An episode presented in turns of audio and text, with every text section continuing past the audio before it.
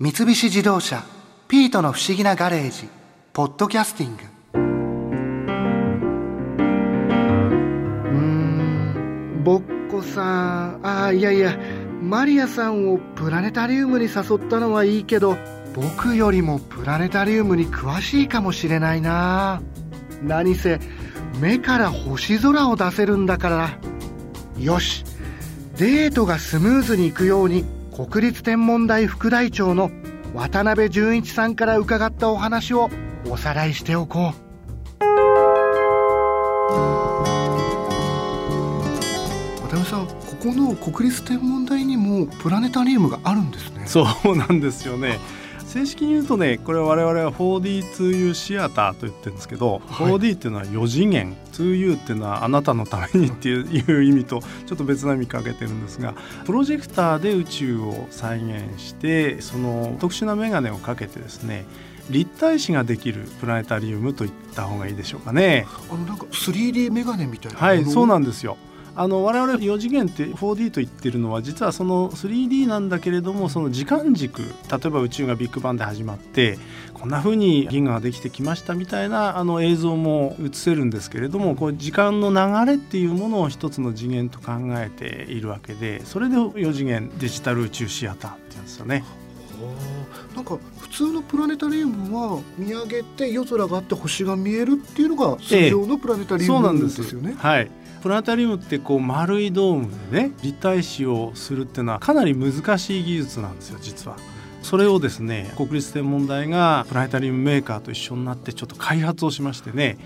全国のその丸いドームでそういうことができるような技術開発ができたんですね。ですので実は国立天文台この 4D2U シアター4次元デジタル宇宙シアターは一般の方にも無料で申し込み制で抽選になるんですけど無料？はいはい。あの月3回だったかな、うん、今はあのお見せしてるのであのぜひホームページでね調べて申し込んでいただくといいなと思いますよ。また普通のプラネタリウムとなんかちょっと違うこう。いや全然違うんですよ。やっぱり立体視してますから没入感が違うんですね。まるで自分がこう宇宙の中旅行してるような感覚を得られますよ。楽しそうですね。えー、子供さんなんかねこう星を取ろうとしてね手をこう伸ばしてますよね。はいそかプラネタリウムもやっぱり新しくなってきてるんです、ね、いやこのプラネタリウムの世界のね進歩はすごく早いですね。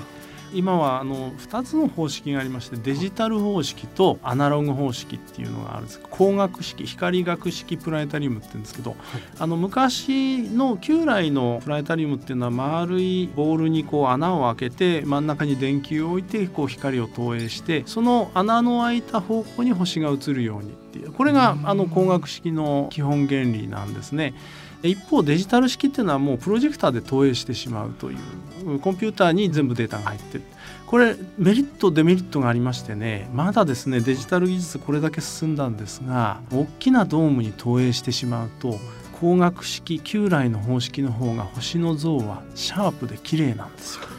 あアナログの方が綺麗なんです、ね、えー、綺麗なんです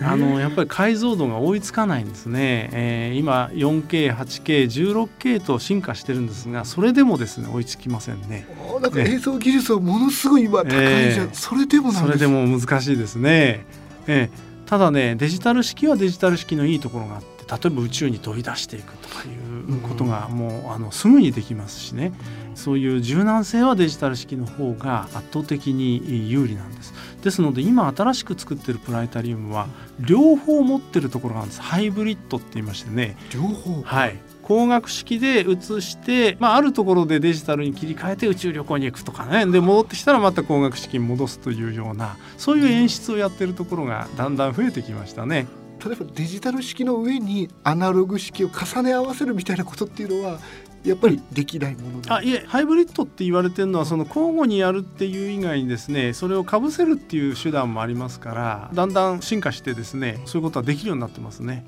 はい渡辺さんは例えば日本全国のいろんなプラネタリウムに実際に行かれたりっていうこともするんですか？あちこち行くと必ず立ち寄って見させていただくんですね。特にね今はねあのプラネタリウムの人たちの中であのプラレアリウムっていうプラレア？リウム。あのレアっていうのは非常に珍しいっていうレアキャラのレアですね。プラレアリウム33箇所巡りっていうのが流行ってましてね。3年3か月の間にそのレアだって思われてる、まあ、例えば日本最北端にあるとか一番古いプラネタリウム動いてる中で古いプラネタリウムがあるとかそういうそのレアなプラネタリウムを巡ろうそれでスタンプラリーみたいなもんですね。で私もなんかあの実は始めてしまったんですけどね。しまったって。いやこれちょっとね大変でね、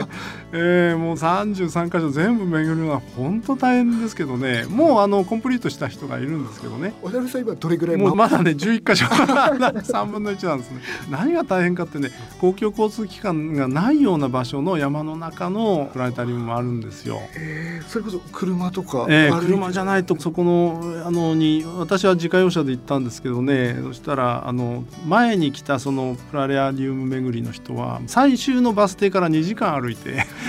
来られたって言ってましたね。本当に行くのが、ね、行ったら行っただけその珍しさとか面白さって面白いですよ。やっぱりねそれぞれの間で趣向を凝らした演出のプラネタリウム番組はやってくださるし。渡辺さんちょっと思ったんですけどプラレアリウムの、はい、その33箇所っていうのはこどこかに載ってるんですか、ええ、主催しているのが明石市立科学館なんですね。そこのホームページにはあの一覧表が載ってましてねなおかつその明石行くとあの冊子が売ってるんですね。スタンプラリーのスタンプ帳みたいなもんですね。解説がちゃんと載ってますのでね。あのいいですよ、はい、そういうものも用意されてるんです、ね、そうなんですよ。はい。例えばこう関東近辺で、ええ、その行けるその33箇所の中の一つってあるんですか、ええ、おすすめなのはねやっぱり川崎空と緑の科学館。ここはあのかなりの頻度でオープンしてますので。でなおかつリニューアルしたばっかりで、えー、かなり新しいプライタリウムで星も綺麗ですしね。ここはおすすめなんですけどね。あのちょっと変わったところだとちょっと遠いんですけど銚子の青少年文化会館ですかね。ここはあの週末しかやらないんですけど非常に古いプラネタリウムででもあの解説する方もあのすごく優しい解説昔のプラネタリウムで 昔の解説聞きたいっていうのはちょうどいいかもしれません。それからあの葛飾区のね立石っていう駅から歩いて5分ぐらいのとこですかね。お寺がやってるプラネタリウムがありましてねこのプラお寺がやってるそうなんですプラネタリアム、うん、銀河座って言うんですけどお寺の境内にねプラネタリウムがありましてそこのお坊さんが 解説してくれるっていうこれ予約制なんですけどね結構いっぱいなんですよ。お寺の中にそうなんですよ、ええ、普段はね檀家さんをそこに入れて説教してるようなんですが とても人気でねすごくいいとこですね。はい。なんか本当にいろんなタイプのプラネタリウムがあるんですね。そうですね。東京にはもう一つねあの年に2回2日しか開かないプラネタリウムがありましてね。東京海洋大学の構内にあるプラネタリウムでこれは一般の人はですね文化祭の時しか入れないんですよ。で文化祭の時入ると学生さんが解説してくれるんですけどね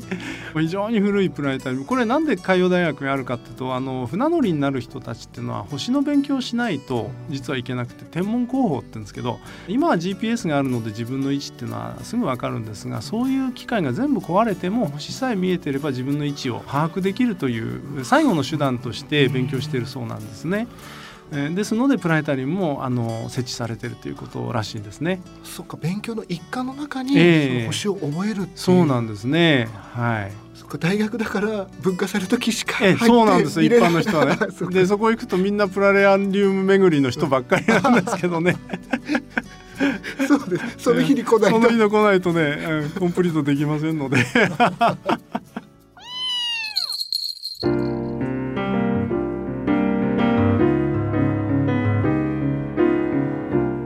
渡辺さんのお話を聞いた後だとプラネタリウムに行くのが楽しみになってくるな。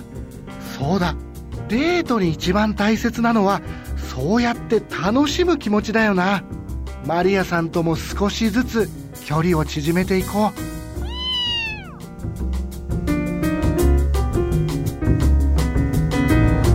三菱自動車ピートの不思議なガレージ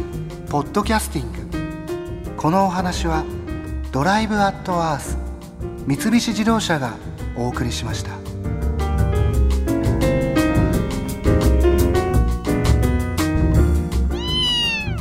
ここで耳寄りなお知らせです。